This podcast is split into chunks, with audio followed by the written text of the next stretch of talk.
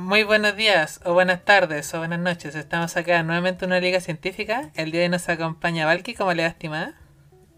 Muy bien, muchas gracias Anónimo, muchas gracias cierto a todos los que ya estaban esperando este directo y gracias a los invitados que tenemos en el día de hoy. Interesantísimos temas, esperando que sea un live ameno, lleno de retroalimentación. Exactamente. Bueno, sin más preámbulo también, hoy día nos acompañan los chicos de Tu Diván Online. Eh, Daniela, ¿cómo te va, estimada? Hola, muy bien. Contenta de volver a, estar aquí. Excelente. Y también nos acompaña José. ¿Cómo le ha estimado? Muy bien, eh, contento y con buenas expectativas de esta conversación eh, contigo, con mi esposa y con, con la compañera que está allí también con, con nosotros. Exacto.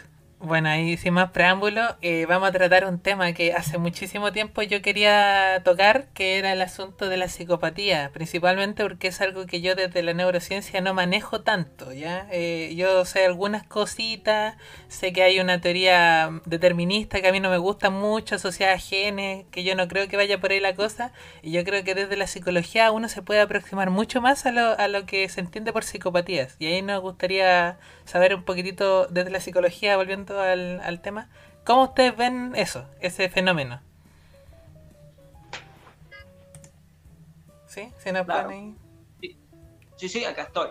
¿Cómo vemos a la psicopatía? Bueno, mira, la, psicopatía es eh, una de las patologías más complejas que hay dentro del punto de vista psicológico, porque es una persona que tiene un alto componente manipulativo, esto es una condición que uno habla que es egosintónica. Dice que algo es egosintónico, es que no le causa malestar al sujeto. O sea, él no tiene problemas con su condición. El problema está en el entorno, ¿no? Eh, y es una entidad nosológica bien compleja porque te abarca el espectro desde esta persona que manipula eh, el llamado psicópata de cuello blanco, ¿no? Que esta persona que logra ser cometidos eh, desde una posición de poder hasta el, delincuente callejero, ¿no? que es el más conocido como el, disocial, el antisocial, que tiene un componente mucho más impulsivo.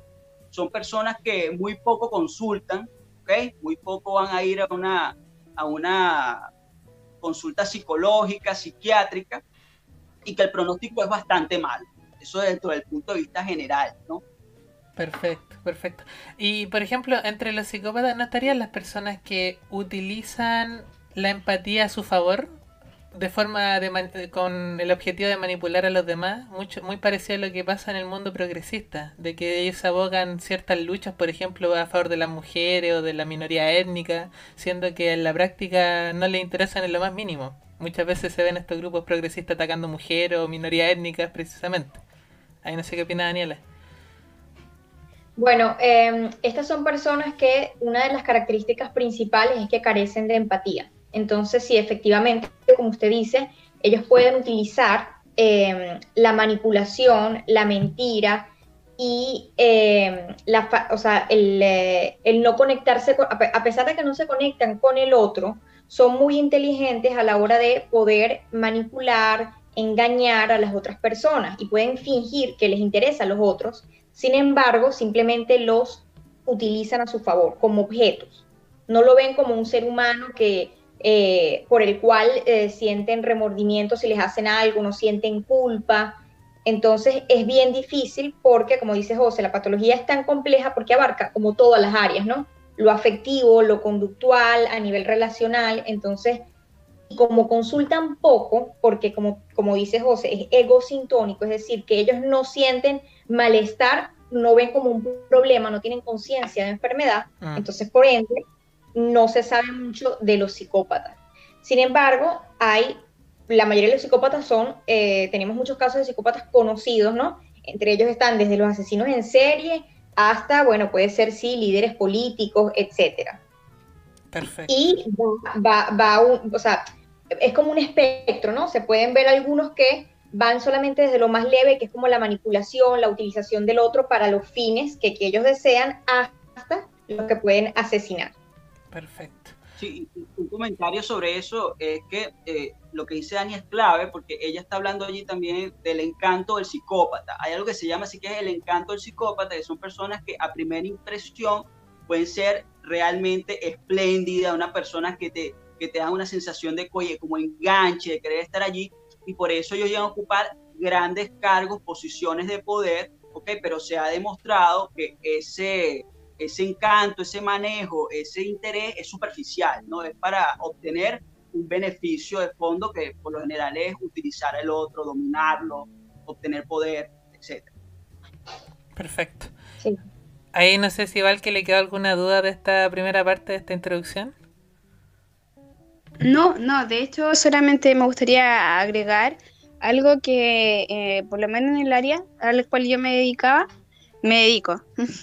es eh, el área de la criminología donde se, se, entrelazan los conocimientos con el tema de la, de la psicopatía.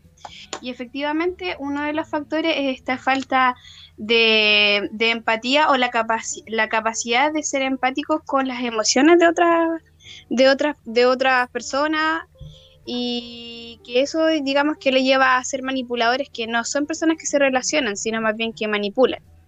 Y eso era lo que nosotros más o menos teníamos conocimiento en cuanto a criminología. Perfecto.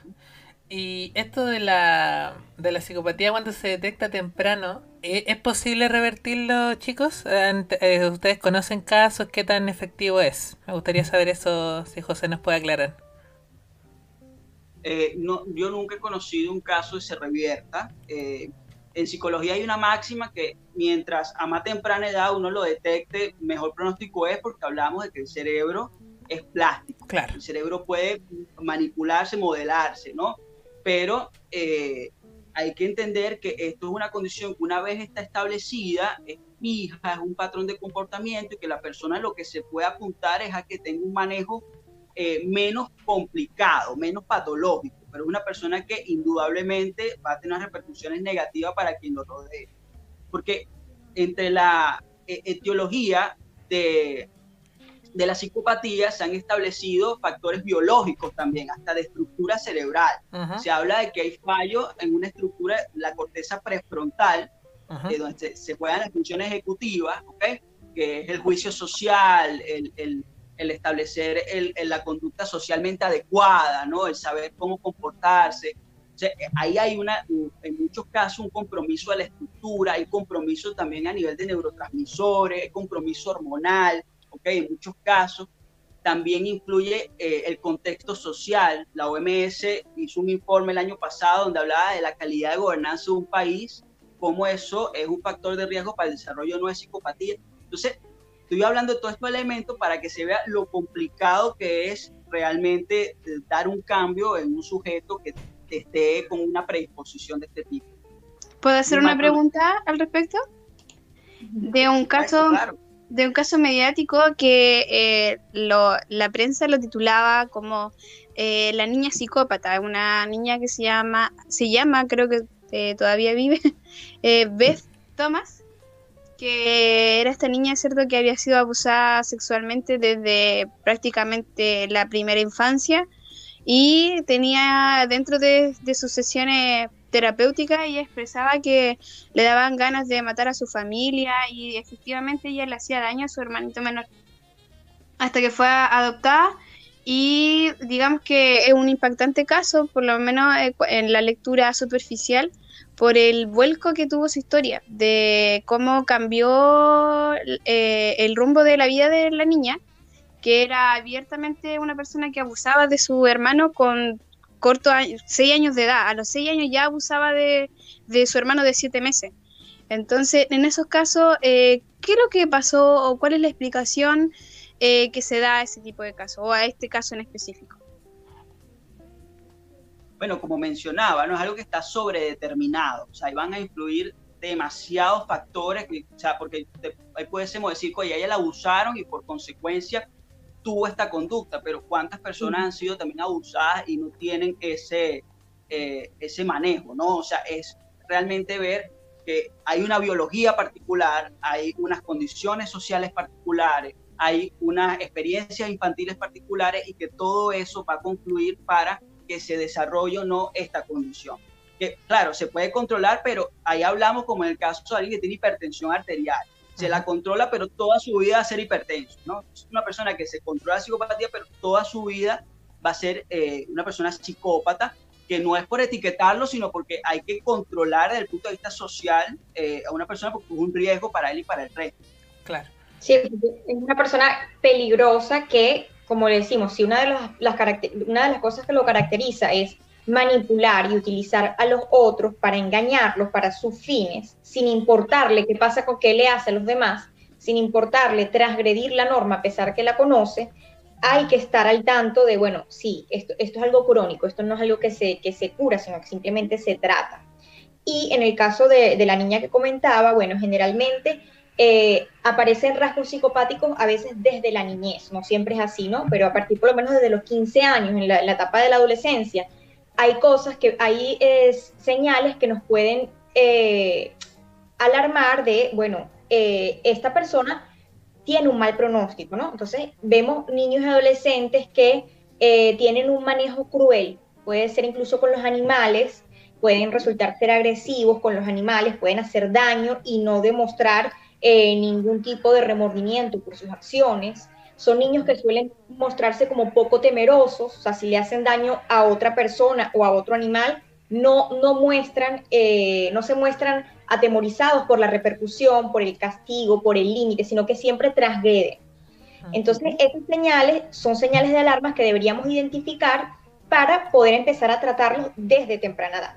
Sin embargo, eh, lo que llaman en el DSM el trastorno de la personalidad antisocial, que es parte de la psicopatía, solamente se puede diagnosticar a partir de los 18 años. Antes, si aparecen algunos síntomas, algunos criterios que se cumplen, se habla de rasgos psicopáticos o rasgos de la personalidad antisocial.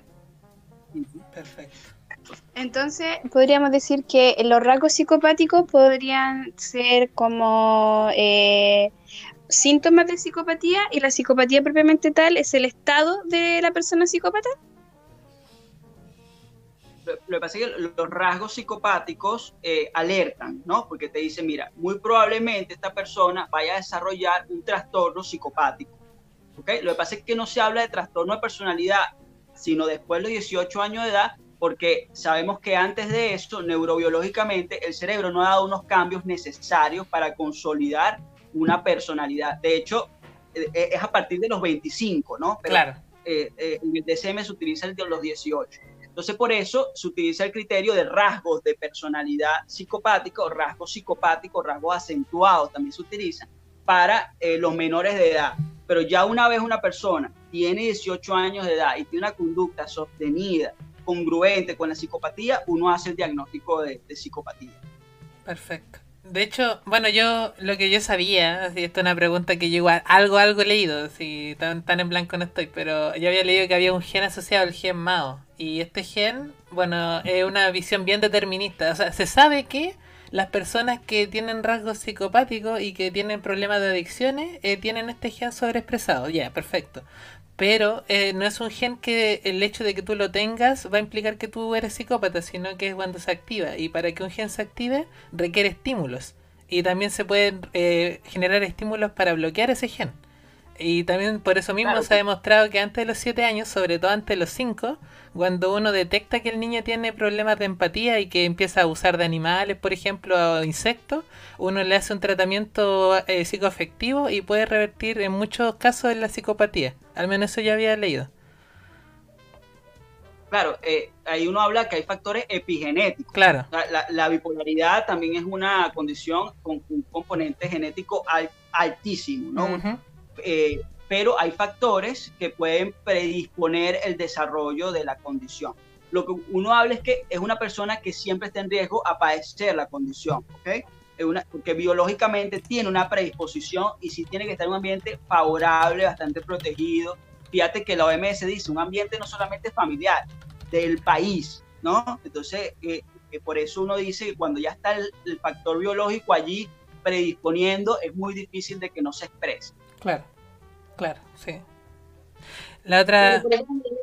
Por eso, ahí también hablamos de los factores de, riesgo, ¿no? O sea, ok, es, está el factor hereditario, ¿no? Que si tienes un familiar directo de, que tiene un trastorno como el trastorno de personalidad antisocial, pero además ambiental en las experiencias tempranas de esta persona eh, sufrió algún tipo de abuso, algún tipo de trauma temprano, en las experiencias actuales se encuentra en un ambiente poco favorecedor, eh, un ambiente muy hostil.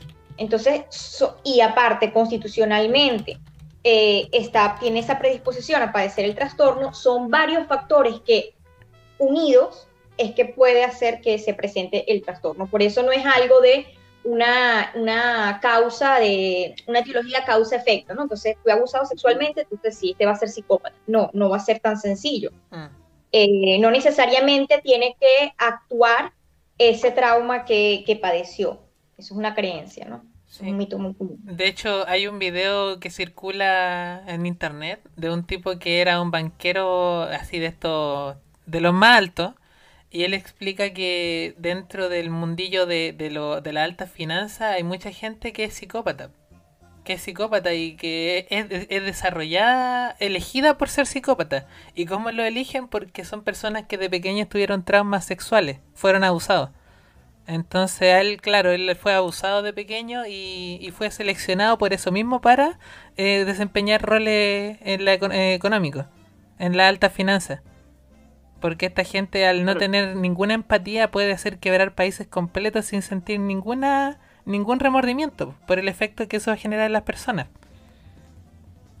Bueno, claro, ocupan cargos de poder por lo general, claro que sí. Eh, muchas veces se cree que el psicópata es, alguien que está detrás de unas casas escondido, camuflajeado y esperando mm. violar a alguien, ¿no? El, psicópata puede estar mandando en un país, por ejemplo, ¿no? Claro. Eh, y, es algo bastante frecuente. Cuando Dani y yo empezamos a estudiar la carrera, uno le enseñaban que la prevalencia a nivel mundial eran de 5%, 7%. Ahorita estamos por, por 15% casi de trastorno de personalidad, ¿no? No solamente psicopatía, sino de trastorno de personalidad. Eso quiere decir que tú haces una fiesta, invitas a 100 personas, 15 de ellas muy probablemente tienen un trastorno. Es algo frecuentísimo los trastornos de personalidad. Claro, Claro, sí. Claro, un ejemplo es, no sé si vieron ustedes la serie, ahorita en Netflix se llama Jeffrey Epstein. No, yo no la vi. Eh, bueno, se la recomiendo. Él justamente, eh, es, él, representa lo que llamamos un psicópata. Y él llegó a, a donde estaba a nivel laboral, una de las cosas que logró, y él falsificó, por ejemplo, el título universitario. Mm. Y él llegó a dar clases con un título falsificado. Y aún, cuando las autoridades descubrieron que él había falsificado, él se mantuvo y, pudo seguir otros trabajos, pudo seguir su carrera. Él em, engañaba a muchachas eh, jóvenes, ¿no? Diciendo que eh, solicitaba como que le hicieran un masaje y las engañaba, las eh, envolvía, las seducía, las, él se hacía como, como que estuviese interesado en, en ella cuando él lo que le interesaba era, bueno, o sea, que, que ellas eh, cedieran a sus a su a, su interés sexual, exacto. Mm. Y ellas quedaban manipuladas, quedaban engañadas, porque él, a pesar de no sentir nada por esa otra persona, la utilizaba como un objeto. Mira, yo necesito de ti esto, entonces yo te doy dinero y yo finjo que me preocupo por ti y quiero ayudarte para que simplemente obtener de ti lo que yo quiero. Entonces es muy peligroso. Sí. Y lo otro es una duda que es bien grande, la diferencia entre los psicópatas y los sociópatas. ¿Esa diferencia ustedes la manejan bien? Porque yo nunca la he logrado dominar al 100%. Es lo mismo, es lo mismo. Son categorías que se han utilizado eh, eh, para describir el mismo fenómeno, pero se dice sociópata en muchos casos para dar cuenta de que tiene un impacto social, o sea, que afecta más a la sociedad pero eh, es la misma entidad. Ah, el, psicópata, el sociópata, lo mismo. Ah, ya. Entonces, el psicópata, la diferencia con el sociópata es si tiene una franja presidencial o no.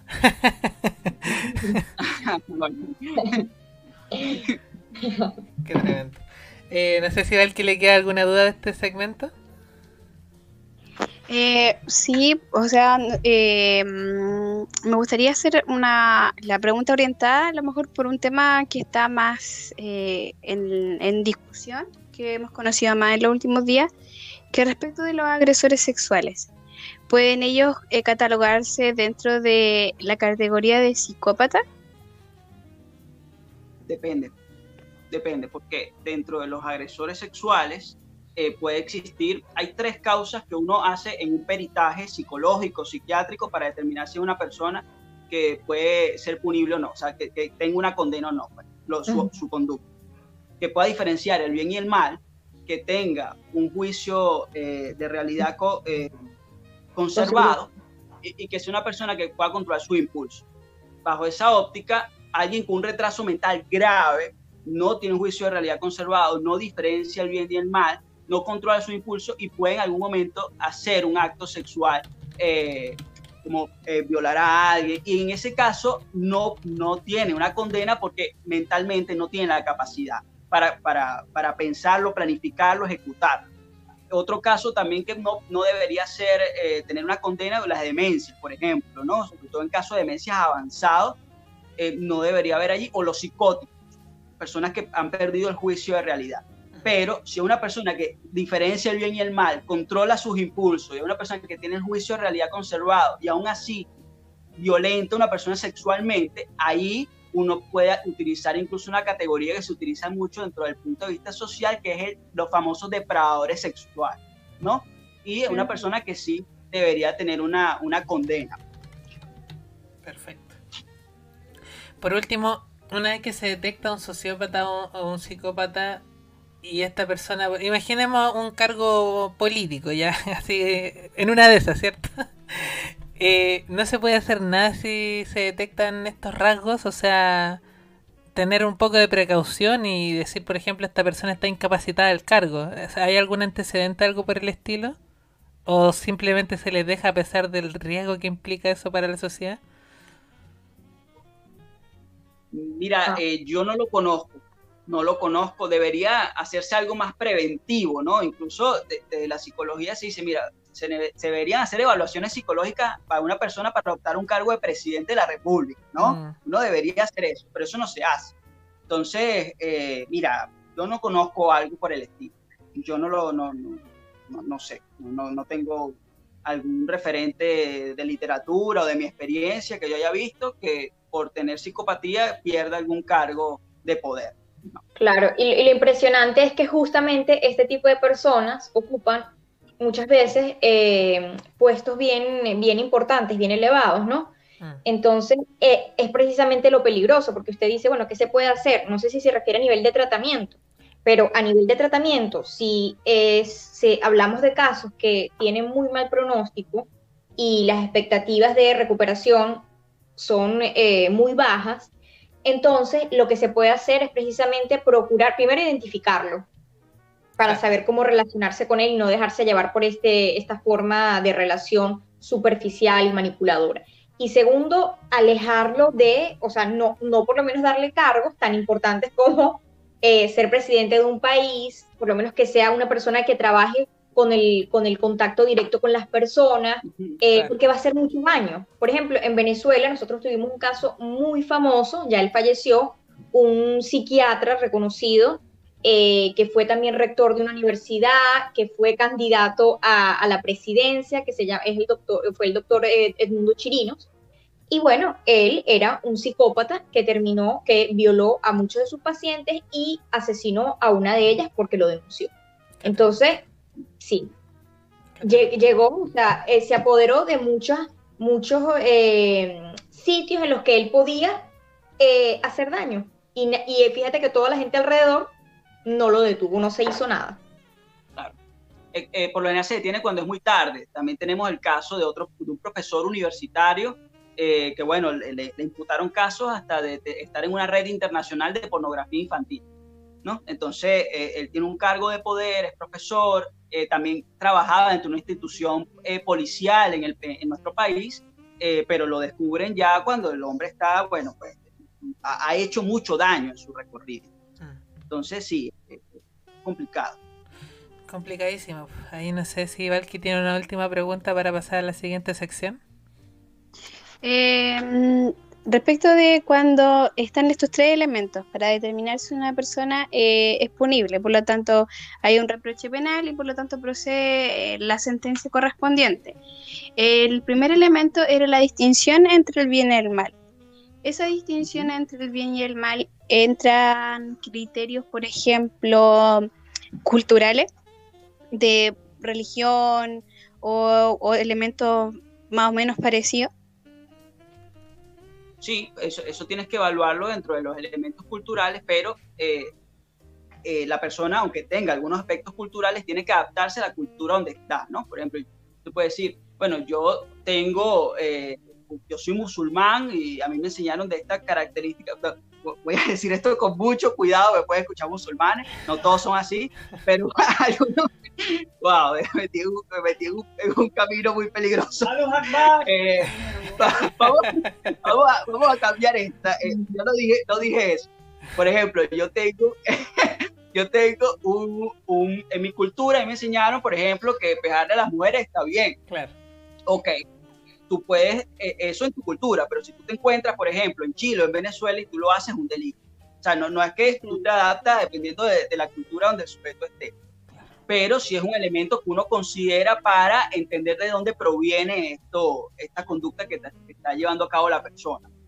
Aunque en ninguna cultura es, es, válido o, eh, es aceptado que, que, tú puedas violar y, y lesionar personas con, Mm. Sí, me, me, acordaba cuando se mencionaban esos tres elementos de un caso que pasó acá en Chile, cuando todavía había pena de muerte, que es resona muy, muy, muy, muy sonado el caso, que el caso de, del chacal de Nahuel Toro, y él eh, asesinó a su familia, a toda su familia con un hacha, y la conciencia que él tenía, de hecho, él de hecho fue asistido religiosamente al final de su vida, y ahí recién tuvo como la conciencia de lo que hizo, que lo que hizo estuvo estuvo mal.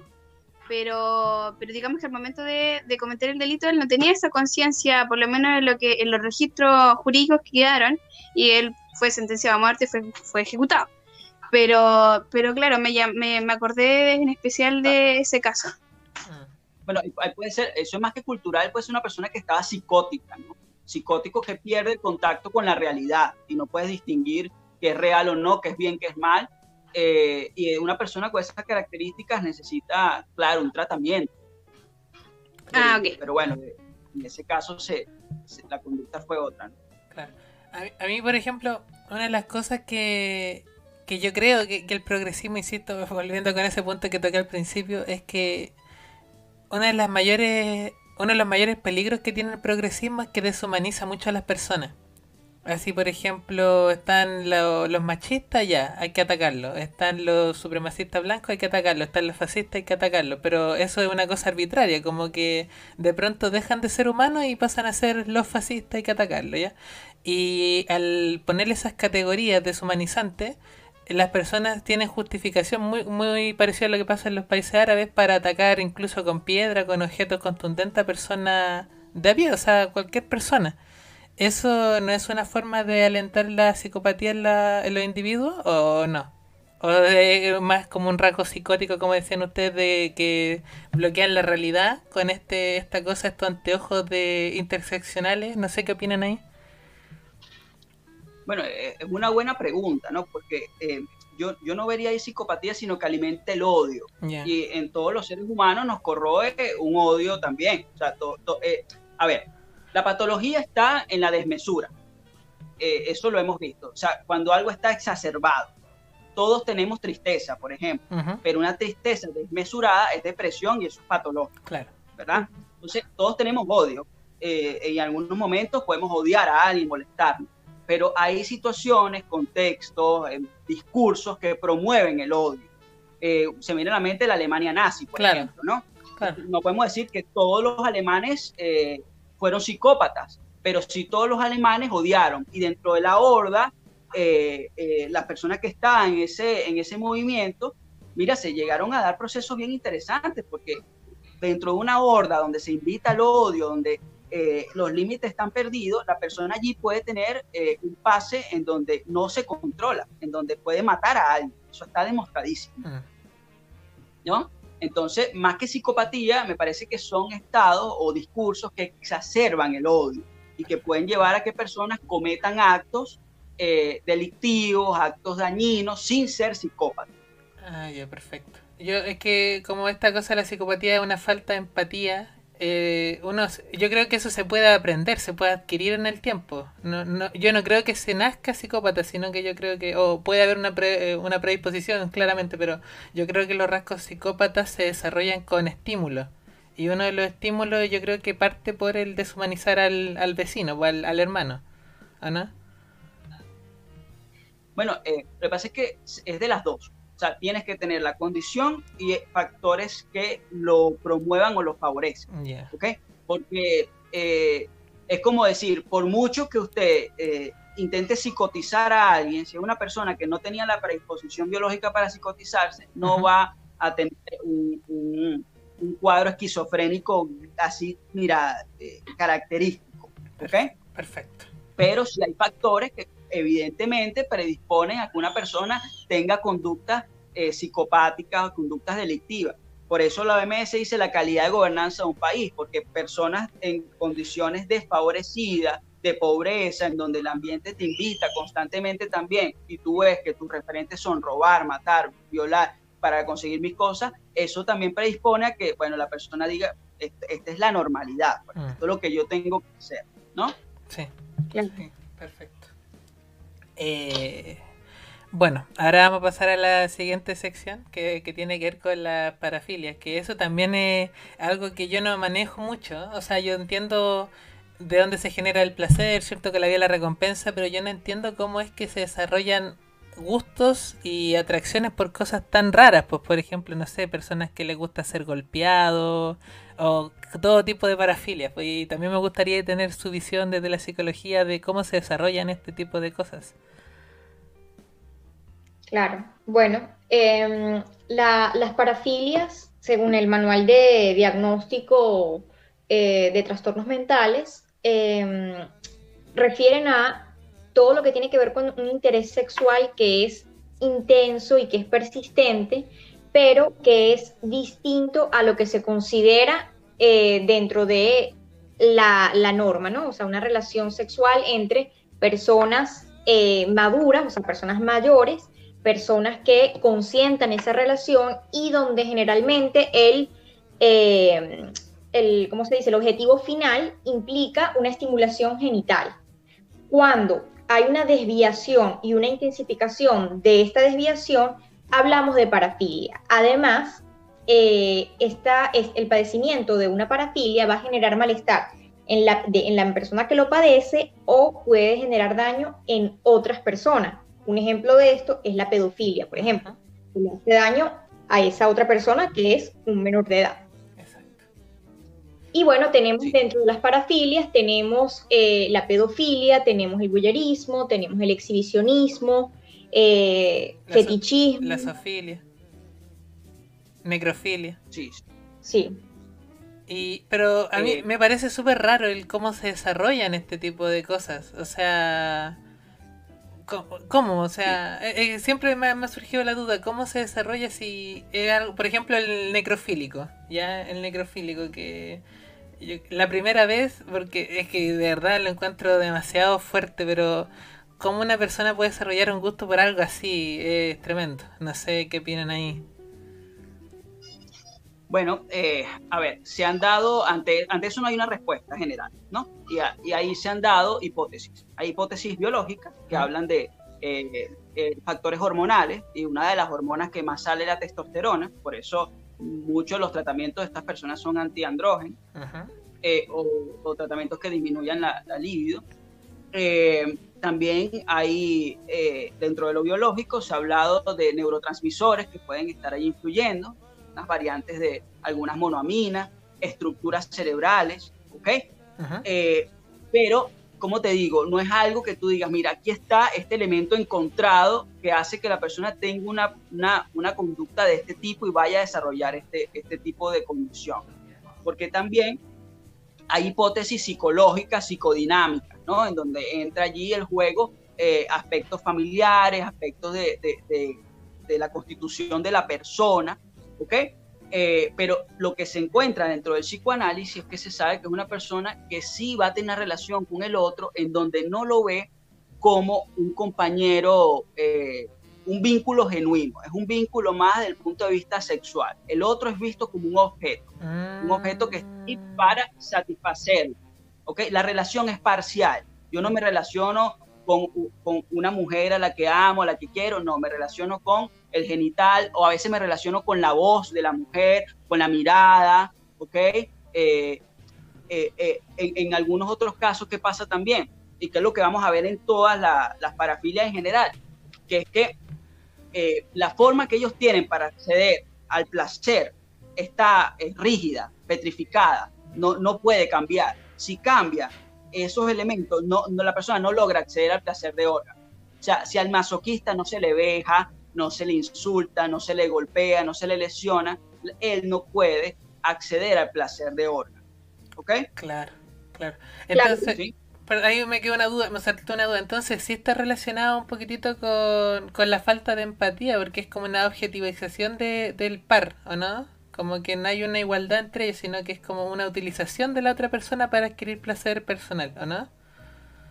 Bueno, de hecho, eh, ellos no tienen eh, la etimología, por ejemplo, la palabra parafilia, eh, para en el griego significa como al lado de o alejado y distorsionado. Y filia es amor, es un amor distorsionado, o una, un vínculo amor lejano. O sea, ahí no hay un vínculo. El otro es visto como un objeto, sí, y de hecho eh, ellos utilizan por lo general un compañero pagado. Eh, se utiliza la palabra francesa partenier. O sea, eh, sí hay una relación muy superficial, de no, no profunda, de amor genuino, sino es algo más relacionado exclusivamente con el acto erótico. ¿okay? Y en ese sentido uno puede decir que sí, que el otro es visto como, como un objeto donde no hay mucha empatía.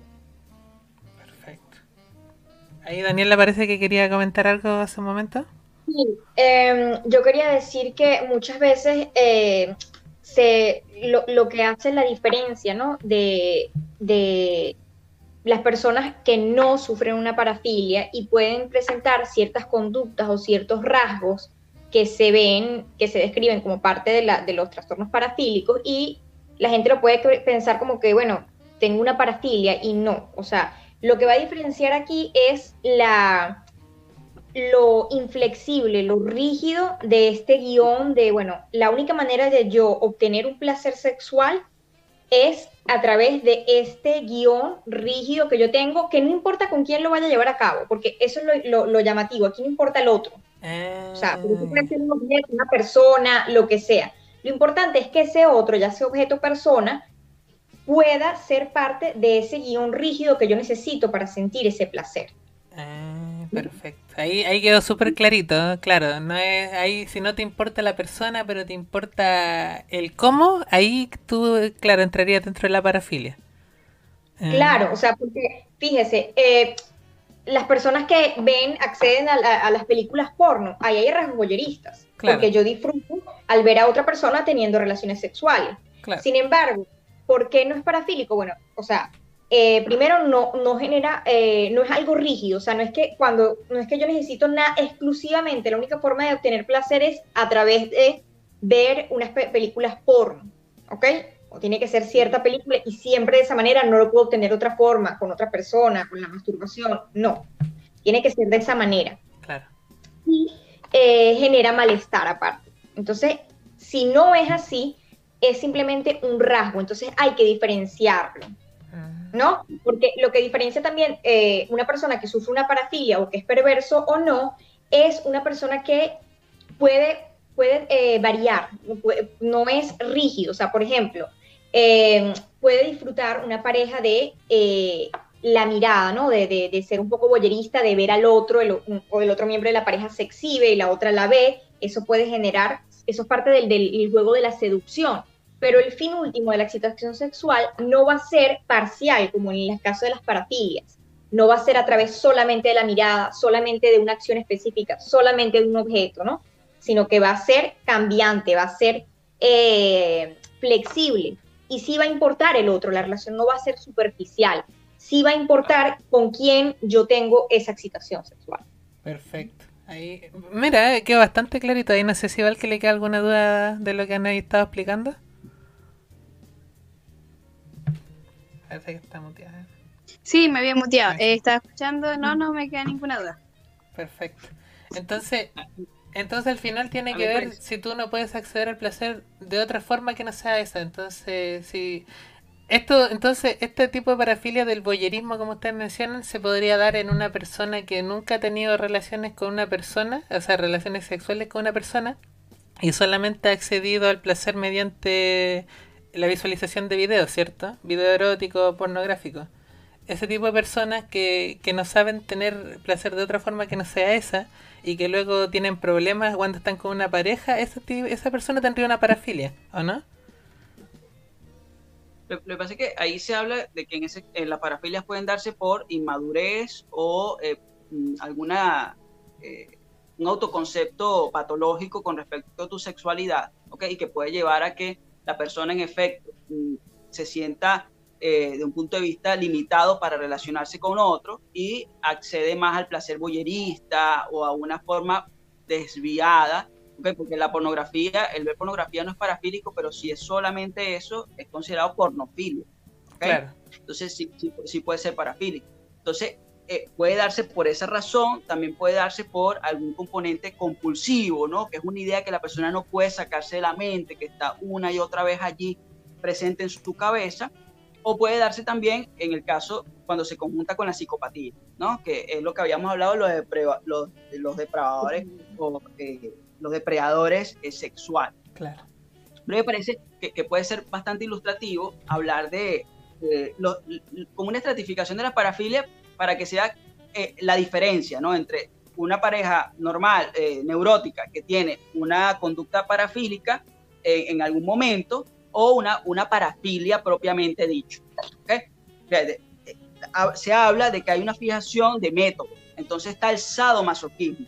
Hay casos tan graves de sadomasoquismo, perverso, parafílico verdadero, que se han registrado casos de personas que le pide al compañero, al otro, que le introduzca agujas en los testículos. Oh. ¿Eh? Eh, eh, estamos hablando porque no solamente lo rígido, es la intensidad de la condición. ¿no? ser humillado, Yo he leído eso. Yo, he leído ¿Ah? casos así. Yo he leído casos así. De que dentro del acto sexual era un caso penal le pedía que al compañero que le metiera aguja en sus genitales, en el pene y debajo de la uña. Oh. si eso no pasa, por, lo general el que para es el, sadista, que se cree que es al revés, pero el que para es el sadista por lo general, porque el masoquista pide por más y más y más y más. El que para es el otro, porque si no para lo mata. Ahí se ve claro lo patológico de la cuestión, ¿no? Eh, también está el fetichismo dentro de las fijaciones por método, ¿ok? En el fetichismo, si no está el objeto del fetiche, no hay acto sexual. ¿Sí? Así de simple. O sea, si ese objeto no está presente, no puede haber acto sexual en la persona. El, el, el, transvestista fetichista, que si no se disfraza del género contrario, no accede al placer. La asfixofilia, son personas que deciden ser asfixiadas, eh, asfixia mecánica, para poder acceder al placer de órganos. Y también está, en algunos casos, la crismafilia, que es por colocación de enemas. Sí. ¿Ok? Entonces, eso por método. También podemos hablar de que hay parafilia de fijación de situaciones y también hay parafilia de, fijación de individuos. ¿Ok? O sea, es todo un universo, ¿no? Pero para, para resumir, entre la fijación de situaciones hay una muy común que se da en los varones homosexuales, que es la urolagnia compulsiva, que es que eh, se tienen relaciones sexuales en baños públicos, ¿ok? Sin conocerse. Ah. Y por lo general incluso se abre hasta un hueco en, en, una de las puertas y por ahí se introduce el pene. Entonces ahí se ve claramente que no es una relación con una persona, es una relación con un objeto, es una relación con el pene. Eh, y, y, bueno, en casos de desviación de, de, de, sujeto, individuo, eh, vemos que hay anastigmafilia, que son personas que tienen deseo sexual únicamente por personas con obesidad mórbida. Eso no quiere decir que los obesos no puedan tener sexo, sino que hay personas que solamente se excitan personas con obesidad mórbida, incluso hace que su pareja engorden y las llevan hasta esas condiciones para poder tener actos eh, sexuales. Claro, una vez más porque no le importa la pareja, o sea, no le importa que la salud de la pareja esté en riesgo, sino es que yo me siento de esa manera. Claro. Claro, claro. Oye, tremendo, eh. yo creo que toda la gente del chat ahí quedó, quedó un poco impactada con esto último, esta última sección. Y la, pregunta que cabe hacer, ¿esto es de frente a un malo? O sea, debe ser tratado, eh, se puede identificar sin que la gente vaya, o sea, porque es algo súper personal, pues, el, placer íntimo. Entonces, este tipo de cosas, ¿cómo se detectan? ¿Cómo se tratan? ¿Se, se tratan generalmente? E, esa pregunta me queda. Mira, eh, son personas que no suelen consultar, pero pueden llegar a la consulta. Los exhibicionistas pueden llegar a la consulta por denuncia. Claro. ¿Ok? Eh, los, los pederastas o los pedófilos pueden llegar también a consulta, puede ser por denuncia o por que el pensamiento les genera cierto malestar porque no pueden llevar a cabo su acción. ¿Ok?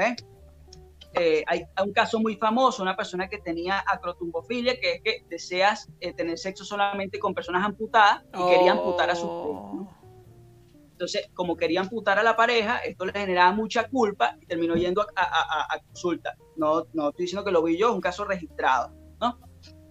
Entonces, claro, pueden ir a la consulta, pero el, el, pronóstico, mira, no es muy bueno. Hoy hablamos de dos entidades nosológicas cuyo pronóstico no es nada bueno. Eh, se suelen dar tratamientos farmacológicos para disminuir la libido, ¿ok? ¿Eh?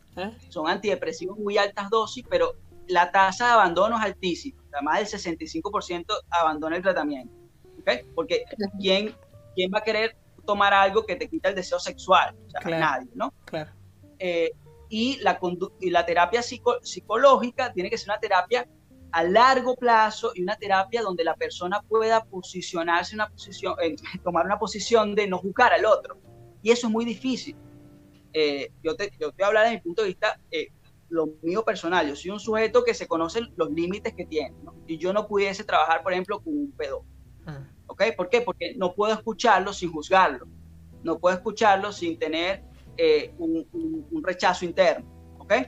Entonces, es complicado de verdad desde el punto de vista terapéutico.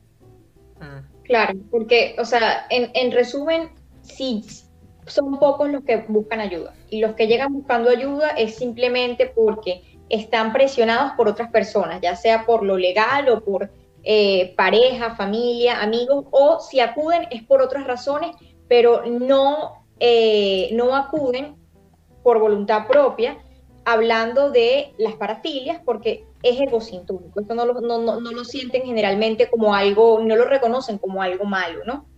Ah. Entonces, eh, eso es lo que hace difícil no solamente tratarlo, sino eh, avanzar o mejorar en cuanto al tratamiento de estas personas, porque cómo se van a hacer investigaciones y cómo se va a avanzar si son muy pocas las personas que acuden recibiendo ayuda. Y otro elemento importante es el que señalaba José, que es el aspecto contratransferencial, lo que nos genera personas que tienen parafilias, sobre todo personas que eh, en, dentro de su parafilia dañan a otras personas. Por lo menos un pedófilo, un pederasta, ah. va a generar rabia, ¿no? Y, y, esa rabia se va, es difícil mantener una posición de terapeuta eh, neutro y de no reaccionar a eso que me genera el discurso del otro. Entonces, ¿cómo yo voy a ayudar a sanar? Cómo yo voy a ayudar a, que él hable de, de, unos síntomas, de una conducta que él no ve como problemática, que él no ve como patológica. Claro, claro. Un, comentario con eso que dice Dani, que me parece genial, me, hizo recordar esto. Usted como terapeuta, si algún psicólogo está viendo, tiene un paciente pedófilo y hace un acto pederasta, está en la obligación de denunciar. O lo, lo, ideal es llevar a que la persona se entregue, pero si no, tú tienes que hacer la denuncia. Eso lo exige por lo menos el Código de Ética del Psicólogo Venezolano. Con, eh, callar eso en la confidencialidad es consentir un delito. Ah. Claro. Perfecto. La, bueno, lo más riesgoso tanto de la psicopatía que ya dijimos que hay mucha gente en política y en altos cargos de poder que, que son psicópatas, eh, el problema con las parafilias es similar. Pues resulta que el lobby LGTB ha estado impulsando todo este asunto de, lo, de la ideología de género que al final mete dentro de los ciento veintitantos géneros a todos los distintos grupos y tipos de parafilia. Y ese es un riesgo latente y, visible que no podemos dejar de lado. O sea, si se normalizan todos los tipos de parafilia y ya no hay tratamiento alguno, si ya de por sí eran difíciles de tratar, ¿cómo, cómo se va a poder actuar en el futuro? Tanto por parte de los psicólogos como por la sociedad. Ahí no sé qué, qué, qué pueden aportar, Daniela.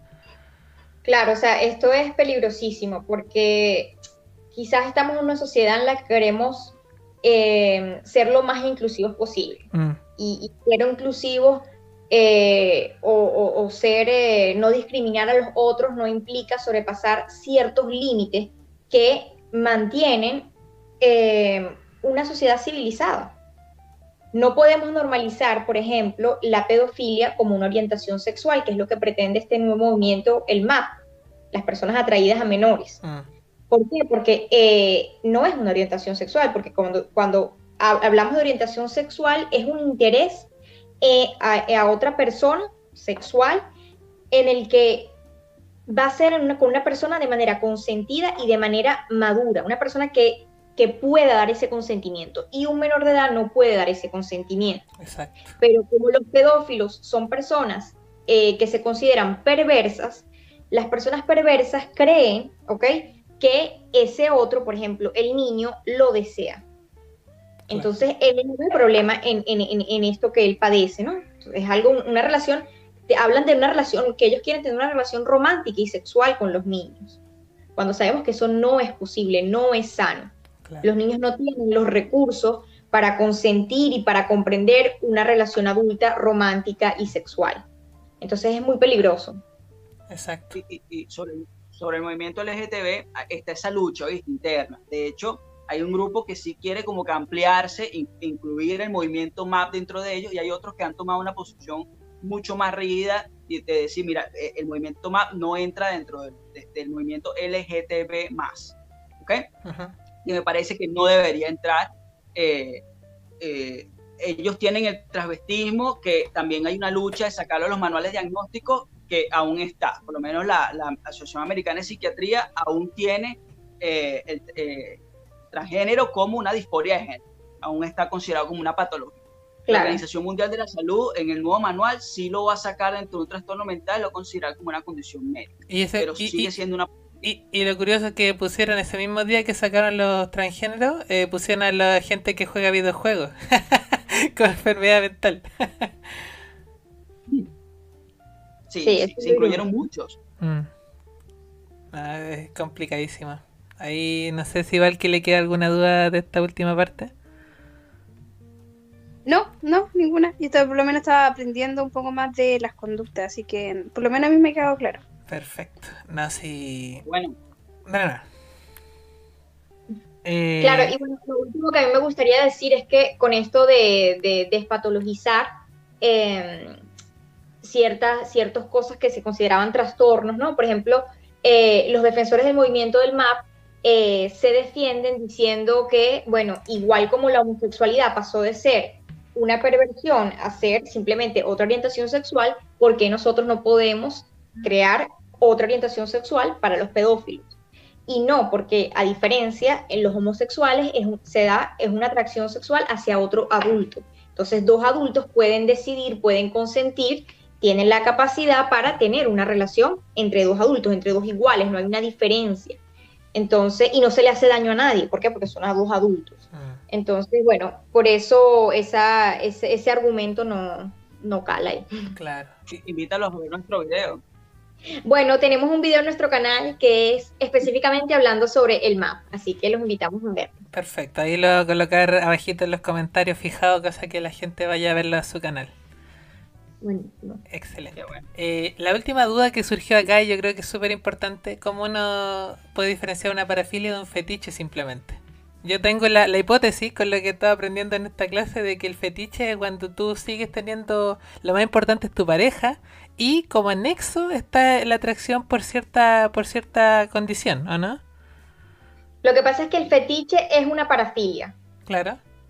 O sea, están los... Ah, no, no, conversale. No, no, o sea que están las, las, parafilias y hay y dentro de las parafilias está el fetichismo y todas las que hemos nombrado. Ah, perfecto. No sé si está, hablando ya del trastorno parafílico versus el fetichismo. Perfecto, perfecto. O sea, pero... lo, que pasa es que hay, hay, parafilias, ¿Eh? Eh, vamos a ponerlo con el término perversión. Hay perversos verdaderos y hay personas que tienen actos perversos no siendo perversos. ¿Ok? Sí. Eh, ¿Y cuál es la diferencia entre uno y otro? Hay varias, pero hay una diferencia fundamental. Mira, el otro es visto como, eh, en el que no es perverso, el otro es visto como una persona completa, una persona con la que tú tienes un vínculo, ¿ok? Donde lo importante es ese sujeto, donde ahí se está dando un vínculo sexual y se exploran ciertas cosas que hay un psicoanalista que llamaba que esos son los tesoros de la sexualidad, que mm. van a ser particulares para cada quien. ¿Okay? Y hay personas que le gusta ver cómo su pareja se quita la ropa y, se, y, y, hace así asado. Eso eh, puede ser un acto boyerista, pero es un acto dentro de la sexualidad normal, placentero, no es patológico, no es dañino y mira, se puede hacer perfectamente. ¿Qué es lo patológico?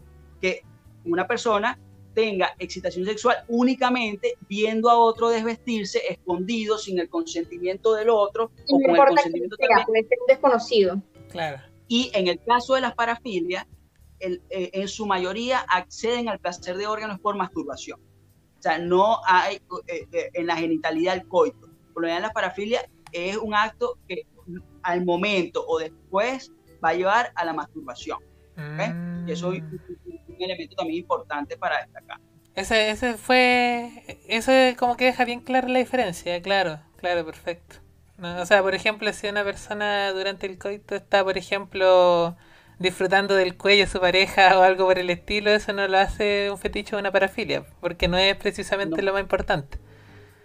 No, no. De hecho, yo actualmente atiendo una paciente que parte de su malestar era pensaba que era una persona masoquista eh, porque tenía deseos de eh, durante el acto sexual escuchar ciertas cosas, pero mira, no, para nada es una persona masoquista, simplemente, bueno, ese es su particularidad, eh, su deseo sexual y lo expresa allí libremente en su acto. Ahora, lo patológico es lo intenso, lo inflexible, lo repetitivo, ¿ok? Claro. Como hemos visto, lo desmesurado las personas que, veían la película, eh, la muy famosa 50 sombras de Grey, ¿no? Y muchas, personas, como les gustaba muchas de estas escenas de sexuales en que implicaba un poquito de agresión, eh, creían que como eso les excitaba, que ya, o sea, se cuestionaban si había algo sadomasoquista, y no, no es así. Porque, como digo, hay, hay, hay unos indicadores, ¿no? O sea, lo inflexible, lo repetido, lo no consentido, y que no importa el otro, sino el otro es un objeto, etc que de hecho, eh, Christian Grey, eh, 50 sombras de Grey, él no es un perverso. Ahí lo venden como perversión, pero así no es la perversión. Eso no es un perverso. Perfecto, perfecto. Ahí, bueno, ahí yo se les dejé todas las dudas que tenía para el día de hoy. No pregunta, sé pregunta ¿qué vendría siendo eh, entonces en la historia Christian Grey? Bueno, yo a mí no me gusta, pero pero como para entenderlo, porque yo siempre creí que para allá iba. ¿Cómo? ¿Siempre creíste que? ¿Qué vendría siendo, ¿qué, vendría ah, siendo entonces Christian Grey? Porque hasta donde yo entiendo, supuestamente él era un eh, un, sadista. ¿Eso es? ¿Un sadista? no. Fíjate, eh, eso es una novela que se hace para mujeres, de hecho. ¿Por qué, para mujeres? Porque habla de la eh, parafilia que están más presente en la fantasía de una mujer normal, que es ah. sentirse dominada, sentir que hay un hombre que la desea, que, le, que hace esto y así. Eh, por lo general eso, eso está eh, establecido dentro de la sexualidad normal, no es patológico. Y eh, Christian Grey, fíjate que él tiene una relación con ella, que él pretende ser de objeto, que le dice, tenemos un contrato, es así, pero para nada, hay un vínculo de amor. Y él está completamente enamorado de la muchacha incluso se casa con ella, ¿no? Entonces, un perverso no se casa con el otro, porque tú no te casas con un objeto, tú no te casas con una muñeca inflable que penetra, ¿verdad? Una lámpara. no, si hay objeto fílico, sí, vean, busquen video, hay objeto fílico. Ajá. hay objeto fílico, pero el objeto se sustituye, eso también es una característica, porque se desvaloriza. Claro. Él está enamorado de él. lo que es un hombre, según el libro, conflictuado, eh, que ha intentado invertir su posición en donde él recibió maltrato y ahora él quiere maltratar, ¿no? Pero, pero bueno, para extendernos en eso deberíamos hacer otro video hablando de la película. No, no, por favor. Eh, de ahora en adelante podemos no, hacer cineforos si quieren. ¿Cómo? ¿Ah? De ahora en adelante podemos hacer cineforos si quieren. Ah, sí, no, estaría bueno. Estaría bueno. Hay al que le encanta ese tipo de cosas, antes de hablar de películas. Sí. No, me acuerdo de varias películas ahora con la charla. Me acordé de El silencio de los inocentes, Hannibal, me acuerdo de un montón de películas.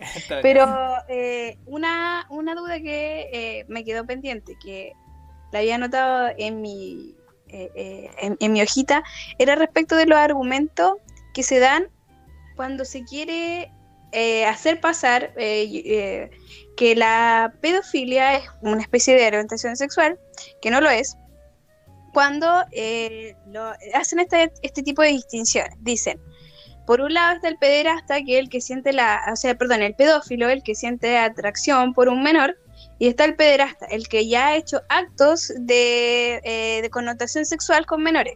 Entonces dicen, mira, mientras tú seas pedófilo pero no pederasta, ok, el problema está en la pederastía. ¿Hay una distinción así válida en, psicología o en psiquiatría? Bueno, mira, eh, nosotros hablamos extensamente de eso en nuestro video que te invito a que lo veas, pero te vamos a decir aquí brevemente. brevemente comentamos.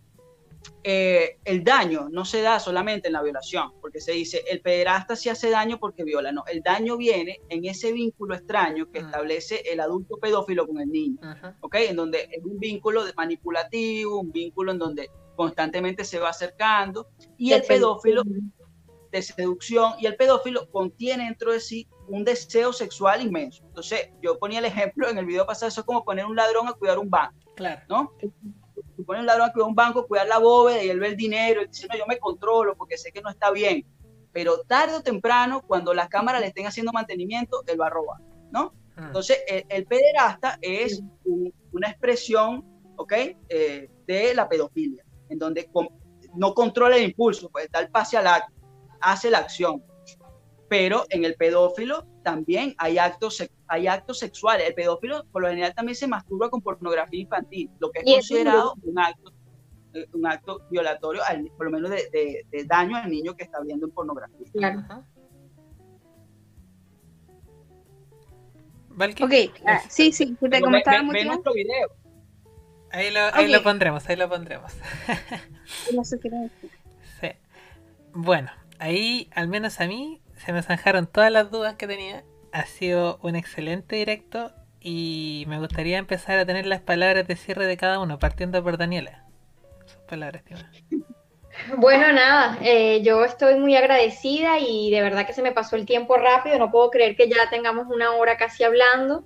Y bueno, espero que se repita, que si tienen dudas nos las dejen en los comentarios del video, que por favor vayan y vean nuestro canal, ya tenemos, no sé, como 10 videos y cualquier sugerencia de, futuros temas en colaboración con ustedes, nos encantaría hacerlo. Bueno, de hecho la próxima semana si tienen tiempo me gustaría tratar otros temitas que también desde el área de la neurociencia yo no las puedo manejar y sería muy interesante contar con su ayuda. Bueno, buenísimo. Excelente. Bueno, ahora me gustaría tener las palabras de José. Bueno, mira, eh, una de las razones por las que Daniel y yo hacemos el podcast es porque nos encanta hablar, eso lo hemos dicho. Y yo con, yo con, contigo eh, y ahora también con la compañera que estuvo hoy, me siento tan cómodo como cuando hablo con Daniel en mi podcast. O sea, de verdad que nos sentimos comodísimos hablando acá en el programa, fluye muy bien, eh, creo que es una conversación bastante amena y, y siempre uno dice como que vamos a aportar ideas, pero uno también termina recibiendo cosas, ¿no? Entonces, mira, a mí me encanta y bueno, para el futuro, claro que sí, seguimos, seguimos en contacto haciendo videos y conversando. Excelente, excelente. Le vamos a cobrar la palabra. Por último, pero no menos importante, Valky, que también se lució con su aporte y sus preguntas, sus palabras, estimada. Eh, muchas gracias a Daniela y a José. Sí, fue, se pasó volando el tiempo.